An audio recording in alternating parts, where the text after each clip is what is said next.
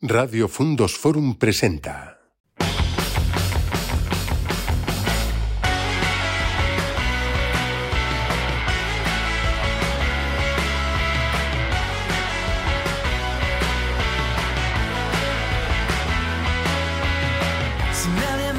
Bienvenidos al Empresario Leonés, ahora en formato podcast. Os habla David Abril y es un placer estar aquí en este programa con mi compañero Chuspi. Muy buenos días, ¿qué tal David? ¿Cómo andas? Todo fenomenal. ¿Eh?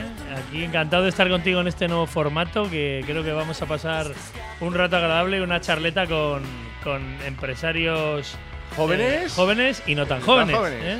Volvemos otra vez a buscar esa sabiduría que tienen los empresarios de nuestra provincia y vamos a ver qué nos enseñan los que tienen más experiencia a los que somos más jóvenes. Bueno, eh, siempre es contrastar, ¿no? Un poco conocimientos, que es algo que está, que está muy bien. Además, hoy tenemos dos invitados para arrancar eh, nuestro podcast increíbles, ¿eh? Dos muy buenos. El primero Pues sí, Oscar Rodríguez de Tecoy. de Tecoy, la y- empresa famosa de la montaña leonesa que, que- de la que estamos todos tan orgullosos, Y Laura Gallo, de Taller Stylón. de Taller Estelón. Dos empresarios que yo creo que, que es lo que estamos buscando, que contigo le saquemos un poquito de jugo. Vamos ¿eh? a intentar, vamos a intentar hablar con ellos y a ver qué, qué nos cuentan. Empezamos eh, primero con Laura Ongallo, de Taller Stylon. Yo, si te parece bien, eh, creo que es mejor que nos explique ella lo que es Taller Stylon. Pues sí, hola Laura, ¿qué tal? ¿Cómo estás? Explícanos un poco mm, de qué va el- el- tu empresa. Hola, pues eh, Taller Stylon eh, empezó hace 30 años. Somos eh, ahora mismo mi hermano y yo, o sea, yo soy el 50% de la empresa, la otra se ha quedado ahí trabajando, levantándolo un poco. Alguien tenía que quedarse. ¿no? Claro, no queda otra. Y bueno, pues eh, continuamos con la saga un poco de casualidad. Porque, o sea, no teníamos ni uno ni otro planes de quedarnos con la empresa familiar porque nos parecía un rollo ir todos los veranos a echar una mano a mis padres y pasar allí los veranos. Entonces, yo estudié trabajo social, no tenía nada que ver con esto. Mi hermano sí hizo ingeniero industrial, pero nuestra idea era estar fuera. Y bueno, pues empezamos a ir una vez que terminamos de estudiar para sacarnos unas pelillas y poder sobrevivir. Y allí empezamos a quedarnos con todo eso y a creerlo nuestro y a hacerlo nuestro y a luchar por ello. Oye, Laura, ¿cuál fue el punto de inflexión? ¿Cuándo fue cuando te diste cuenta que ese era tu futuro? Bueno, pues eh, al principio era como un poco ayuda en plan contable, eh, facturas, albaranes, eh, llevar, or- organizar todo un poco. Y bueno, poco a poco te vas metiendo y ya empiezas a verlo como al- algo tuyo. Cuando cogí la parte comercial, para mí, o sea, el estar al frente de la parte comercial y ser yo la que vendía las grúas, ya fue como un reto para mí. Entonces, es verdad que es un mundo muy de hombres. Entonces, que una persona que sea mujer te venda una grúa, al principio cuesta. Pues sí que, bueno, visto desde ese punto de vista, pero sí que es eso cuando encuentras un punto que eso hace que, que- que sea un reto para ti, es como, es como, por así decirlo, una droga, ¿no? Que, Sí. que te hace, que te hace mm, querer levantarte todos los días para hacer ese, ese reto y hacerlo, hacerlo posible. A mí lo que me flipa, David, Sí, sí. es que eh, terceras generaciones, el que empezó con esto fue su abuelo haciendo, eh, explícame eso de que hacía carros de, de- de- de caballos o algo así, ¿no? Pues sí, mi abuelo eh, acabó, bueno, le tocó los tres años de la guerra, se recorrió toda España y cuando acabó la guerra dijo, ¿ahora qué hago? O sea, justamente me pilló haciendo la mili y no tengo un oficio. Entonces se fue a Quintanas a, a que le enseñaran el oficio de carrero y se trasladó a Marne con su mujer que se acaba de casar y allí creó o sea, el primer taller donde hacía carros a medida para lo que necesitaran, pues para mercancías, eh, para pasajeros. Y poco a poco pues empezaron los hijos, continuaron y ya se empezaron a hacer las primeras carrocerías de madera sobre camión. Ajá. Y ahí ya pues mm, mi padre me acuerdo que estuvo un año, o sea, bueno, no me acuerdo. eh, él nada más que pues con 18 años se fue un año a Barcelona para empezar a hacer las carrocerías de, de hierro. Y ya se vino para acá y ya empezaron a fabricar y bueno, pues todo esto ha sido una evolución constante en la que te tienes que... O sea, que es, flipante, ¿eh? O sea, o, sea, tú- o sea, lo que te está diciendo es una empresa que empieza, o sea, es que es increíble. ¿Cuántos años eh, han pasado de eso? Claro, Talleres Tailón tiene 30 años en Zembranos, Sí, eh, pero mi abuelo empezó en el año 40-41. Claro, estamos hablando, macho, eh, 80 años, ¿no? O sea, que es increíble y la evolución de, de- de una, de, un- de una, de una profesión, o sea, de, de lo que- Totalmente. de lo que había aquella ahora, que está vendiendo grúas a, a- a- por ahí, por todo, porque vendéis eh, fuera, ¿no? Vendéis en... en- Eh, ahora, bueno, nosotros somos representantes de Palfinger, de la marca austriaca, para la provincia de León. Sí. Sí que vendemos también en Zamora y en Palencia, pero ahora con Palfinger ya somos centro de montaje a nivel nacional. Joder, o sea, o sea, que mira, o sea, eh, empezamos con un carro. Seguro que tu abuelo, si lo, si ahora, Si lo ve si ahora, lo ve ahora fliparía. O sea, diría, pero qué, qué narices. Yo empecé con un Claro. con, con madera con un carro que Nada. vendía por 1.500 pesetas. Nada, nada, es increíble, es increíble. Y una pregunta, cuando la, la relación con, con vuestros padres a la hora de hacerles así, venga papá, déjame, déjame un momento, que vete, vete a Benidorm, déjame, déjame ya, cuando tu hermano y tú decidís un poco ponernos al frente. Ese momento, ¿cómo...? cómo... Bueno, pues al principio, justo cuando mi padre se jubiló, fue en plena crisis de la construcción. eh, se sentía muy agobiado porque decía, os dejo en el peor momento. Sí. Y le decíamos, pero si nos dejas con todo montado, ¿qué más podemos pedir? Sí, o sea, claro. tenemos la suerte de que teníamos todas las infraestructuras. Era un momento duro y hay veces que te levantabas diciendo, o sea, mm, ¿será mejor cerrar la puerta o seguir adelante? Fue una época muy, muy, Muy dura, muy dura. Porque además a nosotros nos pilló también la minería, que nosotros era un cliente básico para nosotros. Sí. Y entonces de montar en León, como se estaban montando unas 50 grúas, eh, montábamos una o dos al año Joder. y nos manteníamos con las reparaciones. Entonces fue un momento duro, entonces él iba y sobre todo, a mí no tanto, sí se podía meter un poco en la parte comercial, pero sobre todo en la parte técnica a mi hermano era como, no, no, esto hay que hacerlo así porque, porque sí, o sea, como diciendo, yo todavía sirvo. Ya. ¿sabes? Pero poco a poco lo ha ido dejando y, o sea, ahora ya le da igual. Hace sus visitas el día que le apetece y el día que no, no. Pero qué bien, qué bien. O sea, está genial. Y, y es un claro ejemplo de, de- de que tu hermano y tú os visteis en un, en un punto duro y que Muy consi- duro. conseguisteis reflotar la empresa y mantenerla a pesar de la pérdida de clientes y estáis ahora, eh, continuáis con el negocio. O sea, que es un claro ejemplo de que De superación. de superación y de, de que, de que de no rendirte y de tirar para adelante con un negocio y encima un negocio familiar y hacerlo más grande. O sea, Totalmente. Es, es- es genial. ¿Qué tal trabajar con la familia? Bueno, pues tiene sus pros y sus contras. Pero bueno, yo creo que mm, mientras compenses un poco, o sea, es verdad que o sea, somos totalmente distintos. Mi hermano eh, tiene unas cualidades que no tengo yo y al contrario, entonces eso nos equilibra mucho. Y tenemos muy repartido nuestro departamento cada uno. Me alegra escucharlo. O sea, siempre se dice que trabajar con familia, que trabajar con amigos es difícil, pero esto es como cuando algo va mal, ¿no? Siempre se habla de cuando va mal, no cuando va bien, que son- hay muchos ejemplos de cuando va bien también. Yo creo que es más difícil, y aquí ya doy mi Sí. opinión, trabajar con amigos y con familia. Porque familia es familia, te, te guste o no, pero yo amigos yo creo que es más difícil. Bueno, pero al final, mira, hoy tenemos los dos ejemplos. Sí, sí, sí, sí. Claramente, gente que trabaja con familia, con amigos y, y que les ha ido muy bien y que siguen Mm. Prosperando. Y a mí es una, una pequeña lucha que tengo, ¿no? El de demostrar que se puede trabajar con amigos, se puede demostrar con familia y que al final con un poquito de, bueno, pues de buen hacer. yo Y aquí- desconectar. y El desconectar, fin de ¿no? semana, aunque le veas, no hablar de trabajo. Eso es difícil, ¿eh? Es muy difícil. familia. En Navidades te sientas y, oye, ¿hiciste eso? Oye, ¿llamaste a Ah, alguien? Para, para, para. Cierra los caballos, que ahora no... Complicado, muy complicado. Y si nos tuvieras que contar quién te ha inspirado más durante todo este tiempo, quién de esas personas con las que, se, pues, ya sea familia, gente con- de tu equipo, alguien que pudieras destacar y, que, y, sobre todo algo en concreto que hayas aprendido y que pueda animar a, a esa gente joven que quiere emprender, ¿qué sería? Pues sobre todo mi padre, porque, o sea, eh, cuando hace 30 años se puso él por su cuenta, nadie creía en él. Y fue muy duro, pero lo consiguió. Y mi madre, que siempre ha estado a la espalda, o sea, vamos ahí como en la sombra, y ella nunca estuvo llevando la contabilidad ni una empresa, o sea, ella nunca trabajaba, era ama de casa. Y ella sola, o sea, consiguió hacer las facturas en aquella máquina de escribir. O sea, para mí son dos ejemplos a seguir y de superación. Vamos a por la siguiente pregunta.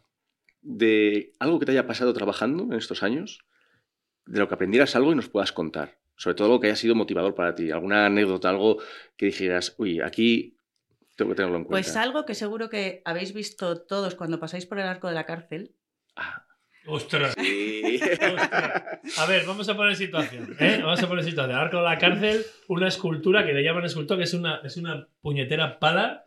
Eh, Es una puñetera pala colgando un, un trozo de piedra. A cualquiera me, me darán palos. Porque Un rinoceronte, una mosca, no, un no, rinoceronte. sabes qué es, que yo un día dije, se han debido de confundir, han debido colocar esto así.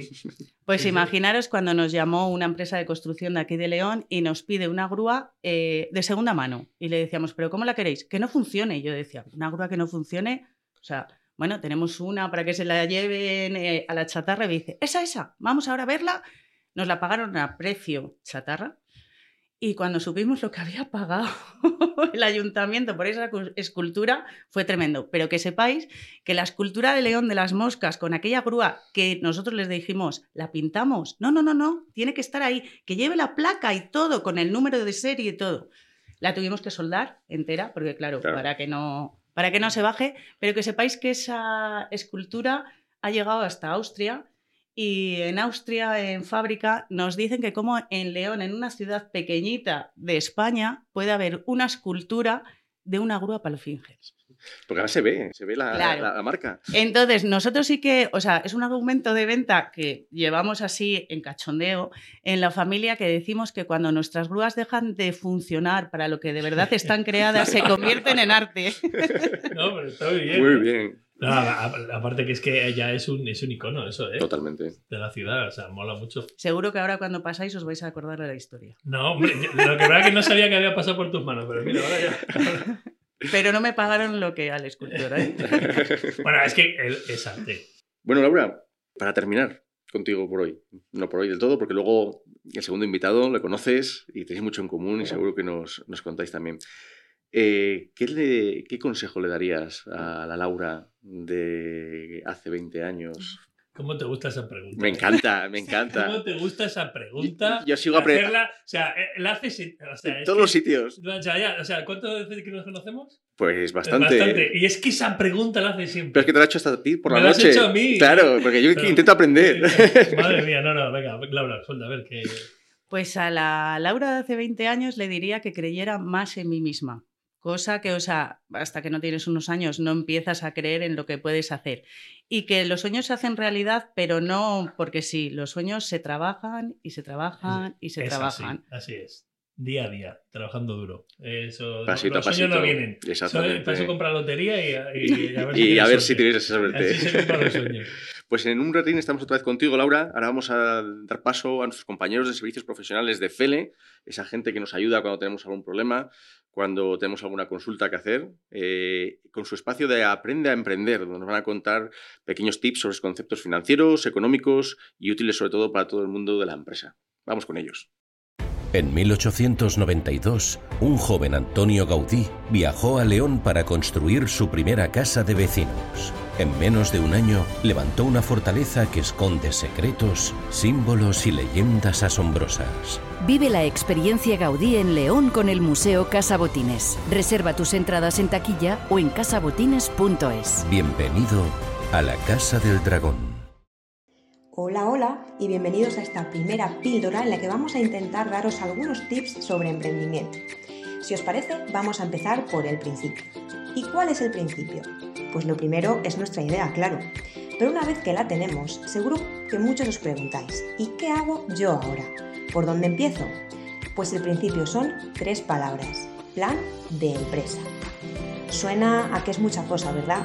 Bueno, pues no es para tanto, os lo aseguro. Porque hay gente que está dispuesta a ayudar a hacer ese plan de empresa mucho más fácil. No estáis solos, emprendedores. Vamos a conocer entonces brevemente qué es esto del plan de empresa. Es formalmente un documento que identifica, describe y analiza la oportunidad de negocio. Es decir, que con él veremos la viabilidad técnica y económica de esa idea. También las necesidades financieras y estrategias para convertir nuestra idea en un proyecto empresarial. Porque claro, lo que queremos es que nuestra idea no se nos vaya al traste, ¿no? Vamos a verlo con un ejemplo más claro. Imaginaos que queréis tiraros a una piscina, pero claro, tendréis que ver que esa piscina tiene agua para no daros el trompetazo del siglo. Tendréis que ver también si sabéis nadar o si vais a tener pirañas y tiburones que os acechen. Hay que decir que tener un plan de empresa no garantiza que ese proyecto vaya a tener éxito, pero sí que va a servir para darnos cuenta de a qué nos vamos a enfrentar y con qué elementos contamos antes de lanzarnos a la piscina. ¿Y entonces qué elementos contiene ese documento? Pues, por ejemplo, contiene un estudio de las necesidades de personal con costes y condiciones, un estudio de mercado con análisis de competencia, con análisis del público al que nos dirigimos, Tendrá también una estrategia de marketing para la producción y distribución del producto, porque si tenemos un negocio y nadie lo conoce, ¿para qué nos sirve? Habrá que elaborar también un estudio económico-financiero, con una proyección de ventas, los costes de producto, con la financiación que contamos, si esa financiación va a ser propia o si necesitaremos fuentes externas. En definitiva, y aquí va el consejo final de esta píldora. Amigos emprendedores, Seguro que tenéis una idea fabulosa, pero por favor hay que pararse a pensar cómo vamos a llevarla a cabo. Y ya os decíamos al principio que había gente dispuesta a ayudar y a guiarnos para hacer esos planes de empresa. Pues ahí tenemos a FEL, la patronal leonesa donde su equipo de profesionales te ayudará a hacer realidad ese gran proyecto que tienes en mente. Así que, ánimo y al toro. El Monte de Piedad de siempre ahora es Montecredit, la entidad de crédito social impulsada por Fundos. Tráenos tu joya, un experto gemólogo la tasará y obtendrás el dinero al instante. Tienes 12 meses para recuperarla, renovar el crédito o subastarla y obtener la diferencia. Montecredit, en León, ahora en Avenida Padre Isla 8 y en montecredit.es. Monte, Montecredit, Montecredit. Pues aquí estamos de nuevo, Chuspi. Gracias a nuestros compañeros de Aprender a Emprender de Servicios Profesionales de FELE y empezamos con el segundo invitado, otro invitado tremendo, que es Óscar Fidel Rodríguez de Tecoy. La empresa casi no necesita eh, presentación, pero vamos a dejar que nos cuente un poquitín qué es Tecoy. Correcto. Bueno, pues eso sí, sabéis un poquitín de qué va el tema. En Tecoy es una empresa básicamente industrial en la que fabricamos maquinaria, maquinaria industrial para corte y transformación de chapa. Hacemos el diseño, la fabricación, el montaje, la puesta en marcha y el mantenimiento de maquinaria industrial pues, por todo el mundo y máquinas muy dedicadas a, un sector pues, en el que necesita la transformación de materiales metálicos, básicamente de chapa. Me parece flipante lo que hacen y que lo hagan en un, en un pueblo de León, que ahí monten las instalaciones que están, que están ubicadas en un pueblo de León y dando ahí eh, cobertura al, al León rural, ¿no? Pero a mí me gustaría saber, tú estudias una ingeniería, entiendo, ¿no? Sí, correcto. Y empezarás a trabajar, ¿qué haces? ¿Empiezas a hacer proyectos? ¿Cuál es tu primer trabajo? Yo estudio en ingeniería, pero no tiene nada que ver con el inicio de Tecoy. Sí, sí, pero tú... Me gustaría decir que fue la idea mía, pero no. No, no, no, pero, tú, yo, a mí me gustaría es cómo, cómo nace esto. O sea, de repente estáis varios amigos, eh, cada uno trabajando en, en algo y decidís montar, salí, estáis tomándote una copa en el húmedo y decís, bueno, se me ocurre una idea, vamos a montar esto. ¿Cómo surge eso? Bueno, surge como una necesidad de otras empresas que sí, en las que sí participamos, en las que sí, de las que sí formábamos parte, porque todo surge de una empresa familiar, ¿no? Sí. Ubicada también en, en Cistierna, en la, en la montaña, Em, en la que nosotros fabricábamos, entre otras cosas, estructura metálica. Entonces, para la fabricación de esa estructura... Pero ahí pues, estabais trabajando en esa empresa. Trabajamos en esa ¿Trabajabais empresa. en esa bueno, como... todavía no trabajamos en esa empresa porque todo empezó, como ha contado Laura, me he sentido muy identificado con toda la trayectoria porque al final es un poco lo mismo, ¿no? Una empresa familiar en la que tú formas parte de siempre, no sabes muy bien cómo y ¿Cómo, qué cómo, cómo has, has, acabado ahí? Pero estás... Eso es, cada vez más. Cada vez formas más parte sin saber muy bien cómo ni por qué, ¿no? Entonces yo, mientras estaba estudiando, pues lo mismo. Eh, veranos, eh, lógicamente, a trabajar en la empresa, normalmente con una furgoneta repartiendo material o haciendo cosas por el estilo, hasta que ya empecé a formar un poco más parte de la parte técnica de la empresa, pues en el diseño de estructuras y esas cosas. En paralelo, eh, mi hermano, que fue inventor de siempre, también trabajaba en la empresa y él trabajaba directamente en el taller, pues fabricando esas estructuras, soldando haciendo lo que hiciera falta. Y en paralelo, nuestro, nuestro tercer socio estudió ingeniería industrial también y fue a trabajar a una empresa en la zona donde nosotros hacíamos ciertas obras.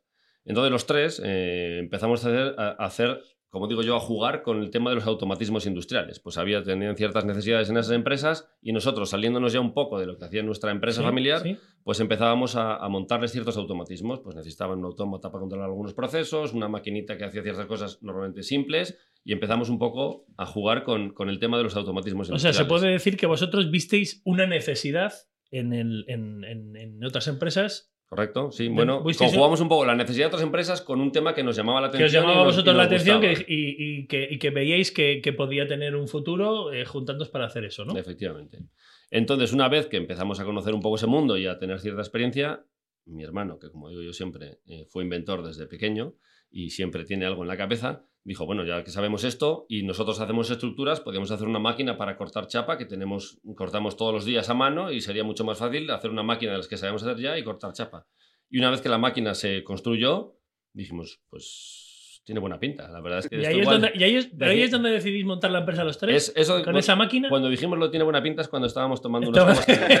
Eso es. Y ahí es donde decís, pues vamos a tirar para allá, vamos a hacer más máquinas, Y ¿no? dijimos, vamos a desarrollar esta idea y vamos a intentar vender este tipo de máquina, fabricar este tipo de máquina y a vender este tipo de máquina. Eso es. Y, y cuando empiezas, pero vamos a ver, esto tiene un comienzo, porque he visto que tenéis un montón de, de empleados. Esto, ¿cómo, cómo- o sea, vosotros tres estáis? ¿Qué decidís? ¿De la noche a la mañana empezar a contratar gente? ¿Empezáis vosotros tres solos? Bueno, ahí sí que contamos con el apoyo de la empresa familiar en la que, en la que nació Tecoy, ¿vale? Ahí sí contamos, pues contamos ya con unas instalaciones, había personal que ya podía ir haciendo algunas cosas, entonces ya teníamos cierto apoyo inicial, hubo desde el principio. Ah, vale. Y ya una vez cuando cogió volumen ya fue cuando se, se constituyó una empresa aparte y se montó las nuevas instalaciones y se empezó a trabajar ya de forma separada a la otra empresa. O sea, Pero bueno, es verdad que en el inicio sí tuvimos mucho apoyo, pues de- gracias a la empresa en la que, en la que En la, en la que, de Ujú. donde nacís, de donde nacisteis, claro. Lo que es impresionante es ver las instalaciones. Sí, llegas sí, a- sí. Subes allí a, a la montaña en un sitio de repente por una carretera que te encuentres esas dos pedazo naves y, como, y cuando entras ya, es- yo, yo sé, es lo que voy a aconsejar a la gente que busquen en Instagram. Yo sigo en Instagram desde que fui a ver esas instalaciones y es impresionante ver los proyectos que tenéis en todo el mundo, la de máquinas que construís, todos las, eh, los nuevos proyectos que tenéis, porque no solamente os habéis quedado en eso, estáis cada vez innovando más Sí, sí, y consiguiendo nuevos proyectos de, de- de- tecnológicos, ¿no? También muy relacionados con la tecnología. Efectivamente, sí. Está mal que lo diga yo, ¿no? Pero es verdad que la gente cuando va a visitarnos no- Sí. normalmente se sorprende, ¿no? Se sorprende de lo que hacemos y de que estemos donde estamos ubicados, ¿no? Sorprende un poco más si cabe, ¿no?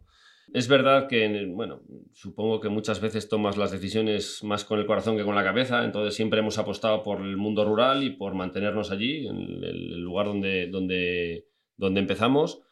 Y porque además, bueno, creemos que es un modelo de desarrollo que también es viable, ¿no? Y de hecho se ve en otros lugares del mundo. O sea, aquí en España parece que estamos muy eh, acostumbrados a que todo se concentre en los polígonos de las grandes ciudades.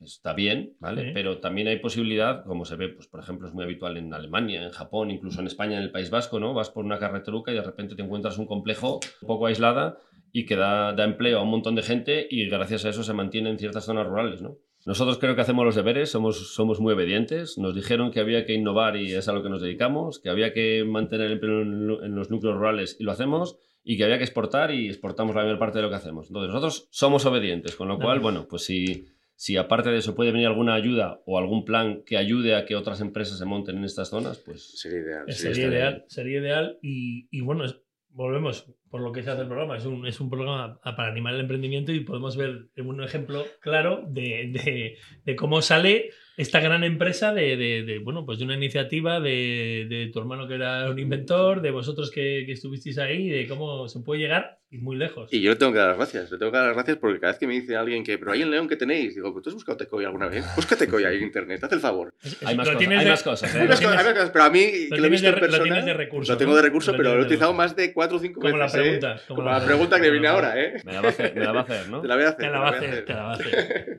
Oscar, ¿qué le dirías al Oscar de hace 20 años? Pues fíjate, aunque resulte curioso, yo le diría que abriera un poco más la mente, ¿vale? O sea, dentro de que a lo mejor, también un poco en línea de lo que decía Laura, eh, creo que los tres socios de Tecoin nos complementamos muy bien, ¿no? Cada uno somos de una manera un poco distinta. Y a lo mejor a mí me ha tocado ser un poco el, pues, el- a nivel de organización y a nivel de ciertas cosas. Y he- y es siempre, eh, o sea, y no, no he sido tan innovador, ¿no? Como han podido ser Jorge y José Luis, ¿no? Entonces yo sí le diría que abriera un poquitín más la mente y que, que pensara que salía, como dicen, que salía de la caja, ¿verdad? en esto, que cuando, cuando, tienes, em- cuando tienes empresas, cuando montas negocios, cuando tienes socios, eh, es, es muy importante ver que el éxito está en la complementación. Totalmente. Porque cuando, cuando no te complementas es cuando los, los negocios, bajo mi punto de vista, pueden fracasar. Cada uno tiene que saber cuál es su nivel y, y- y cuál, es, cuál es su sitio en, en cada, en cada puesto. Y entonces el tuyo te tocó ese, a lo mejor si hubieras abierto la mente mucho, Bueno, yo a lo mejor tu hermano no hubiera inventado, a lo mejor... Bueno, lo, que, lo que está claro es que lo habéis petado. Entonces, Muy Y- mal, muy mal no lo, no lo, lo hicisteis. ¿Qué decisión habéis tomado vosotros ahí en Tecoy o qué punto de inflexión o alguna anécdota que nos puedas contar que digas esto cambió o hizo que, que la empresa esté donde está hoy? Bueno, puntos de inflexión ha habido varios, ¿no? Hemos tenido, desde que empezamos antes del año 2000, ¿no? Nos establecimos por primera vez en el, en el 2003 con instalación propia ya en las naves nuevas y fue un punto de inflexión fundamental. Y luego todas las demás inversiones que hemos ido haciendo, los demás crecimientos que hemos ido abordando, siempre han sido puntos de inflexión importantes, ¿no? Y bueno, yo he marcado siempre un poquitín eh, que a nivel de, de tener una empresa cambia mucho cuando estás tú solo, lógicamente. Cuando empiezas a tener gente contigo a tu cargo, hasta que tienes cinco, más o menos todo es lo mismo, ¿vale? Pero a partir de tener cinco ya tienes que dedicarte más a gestionar que a trabajar, ¿vale? Porque si sigues trabajando como si no tuvieras nadie, la cosa Claro. normalmente no funciona. Y el siguiente punto de inflexión yo lo marco en los 20 trabajadores, ¿vale? De 5 a 20 lo mismo, una vez que ya gestionas y demás, entre 5 y 20 parece que, que con el mismo modelo de gestión puede funcionar, pero a partir de que tienes 20 o tienes ya una estructura, unos departamentos, unos responsables, o también es imposible, ¿no? Entonces, bueno, yo los puntos de inflexión los marco un poquitín ahí, cuando hemos construido las instalaciones nuevas y un poco en los cuando pasamos 5 trabajadores y cuando pasamos de 20 trabajadores. Totalmente, totalmente. La organización, además, es- No, es que es una cosa que lo, acabo de- lo ha dicho muy bien. Sí. Es, llega un punto en el que tienes que dejar de trabajar para gestionar. Correcto. O sea, es que es Bueno. una cosa. Es una cosa. Bueno, no, no dejas de trabajar, pero. Eso, de trabajar, pero sí, sí, cuando- de otra cuando manera. dices- cuando dices trabajar, dices producir en la empresa. Correcto, Es que hay un trabajo de gestión que muy que- pocas veces se ve. se que- que sin ese trabajo de gestión la, la empresa no avanza, ¿eh? No, no, no. Y no, bueno, tú puedes estar alguien que esté produciendo constantemente trabajo, clientes, esto, lo otro, tal, pero como no haya una gestión interna de todo, de todos tus, de todos tus empleados, de tu, tu infraestructura interna, o sea, no- eso no va. Totalmente, marcha. totalmente. Y alguien tiene que pararse a hacerlo. Oscar, por último, ¿qué consejo le darías a esa persona que nos está escuchando, que tiene una idea, que quiere montar algo y que no se atreve? ¿Qué, le- qué consejo le darías? Pues le diría sobre todo que no tenga miedo, ¿vale? Porque yo creo que en España en general y a lo mejor en nuestra provincia en particular somos un poco acomplejados, ¿no? Parece muchas veces las limitaciones nos las ponemos nosotros mismos. Tienes razón. Y que si en algún sitio del mundo alguien ha conseguido hacer algo, nosotros también podemos, ¿vale? Al final, eh, y me baso un poco en nuestra experiencia, ¿no? O sea, si a mí me dicen hace 25 años que vamos a hacer las máquinas que estamos haciendo ahora y que vamos a estar compitiendo con multinacionales alemanas sin ningún complejo, pues a lo mejor habría dicho, no, imposible, pero ha sido posible. Entonces, igual que hemos podido nosotros, puede cualquiera. Eso sí, eh, lo de conseguir los sueños, Laura. Trabajo, trabajo, dedicación y tiempo, eso está claro. Que, Está que claro. nadie te va a regalar nada, pero que si te lo propones y, y de verdad quieres conseguirlo, no te pongas las limitaciones tú mismo. Bueno, pues vamos a la fase final. Vamos a primero agradecer a tanto a AGE como a Fele, como los colaboradores Fundos que hacen posible este programa. Y vamos a, a estar ahora mismo con los dos invitados. Pues vamos a, ver un pequeño resumen, un pequeño, unas conclusiones con los dos. Además, hay una cosa curiosa. Sabemos que cuando empezaste a trabajar o de los primeros proyectos que hiciste, colaboraste con, con Laura, ¿verdad? Correcto, correcto, efectivamente. Eh, cuando empecé a trabajar, bueno, cuando vine para trabajar en la empresa familiar, que no sabes mucho hasta qué punto estás metido, pero bueno, yo también quería desarrollar mi, lo- mi formación, ¿no? Empecé a hacer ciertos proyectos. Nosotros eh, somos clientes de Tailón de toda la vida y hacer yo los proyectos de las grúas, con lo cual sí, allí fue cuando tuve mi primer contacto con Laura directamente, eh, pues con alguna grúa que nos estaban montando en la que yo había desarrollado el proyecto. Qué bueno. Eso es. Qué bueno, ¿eh? Pero- Esto, esto es León. Esto es lo bueno de León. que- que- Vayas donde vayas, conoces a alguien. alguien. Bueno, y pues para resumir, ¿qué, ¿cómo, en nada, en 30 segundos, cómo resumirías tu experiencia y qué conclusiones sacarías, Laura? Pues que todo en esta vida se consigue, pero a base de trabajo y de madrugar y de luchar por lo que uno cree. Genial. Oscar, vamos contigo. ¿Cómo resumirías esta experiencia como empresario durante estos 20, 25 años y tus pensamientos sobre cómo va a seguir esto? Bueno, pues al final lo mismo. eh, se puede resumir en, en la implicación que necesitas para, para sacar ad- adelante todo esto, y, pero las ganas y eso sí, en la parte buena, ¿no? Que si con implicación, con ganas y con esfuerzo, pues al final puedes conseguir eh, muchas cosas y siempre y cuando no te pongas tú mismo los límites, lo que decíamos antes. lo fundamental es tenerlo claro, lo que quieres y trabajar por ello y al final se van consiguiendo las cosas. ¿Y cómo va a continuar todo esto? Pues una bola de cristal. me gustaría saberlo. A mí también. a Y más hoy, también. hoy en día que las condiciones de un día a otro cambian tan rápidamente, ¿no? Sí, pero es verdad lo que decís, pero claro, eh, estamos hablando de confianza hace 20 años, en creérnoslo. Yo estoy convencido que dentro de 20 años Tecoy será impresionante, todavía más grande, con más, con más, con más eh, instalaciones en más sitios. Y Tailón lo mismo, porque por una sencilla razón. Porque eh, yo la poca experiencia que tengo, lo que me, lo que me ha dado o lo que yo he aprendido es el que eh, lo que más importa detrás de cualquier empresa es la persona o las personas que están ahí detrás, ¿no? Y cuando ves personas que están consiguiendo lo que están consiguiendo, ves personas que hacen las, cosas de, las maneras que- de la manera que la hacen, yo pondría, yo daría una apuesta de aquí a 20 años que queda grabado esto, Para que quede grabado, lo, pones, lo metemos en, un- en una, en una caja. en una caja de esas de... Y dentro de 20 años lo abrimos. Y dentro de 20 años les llamamos. Ah, Venga. Les llamamos para que vengan por aquí otra vez a, A ver. a ver cómo ha ido. Yo no sé si estaré entre vosotros.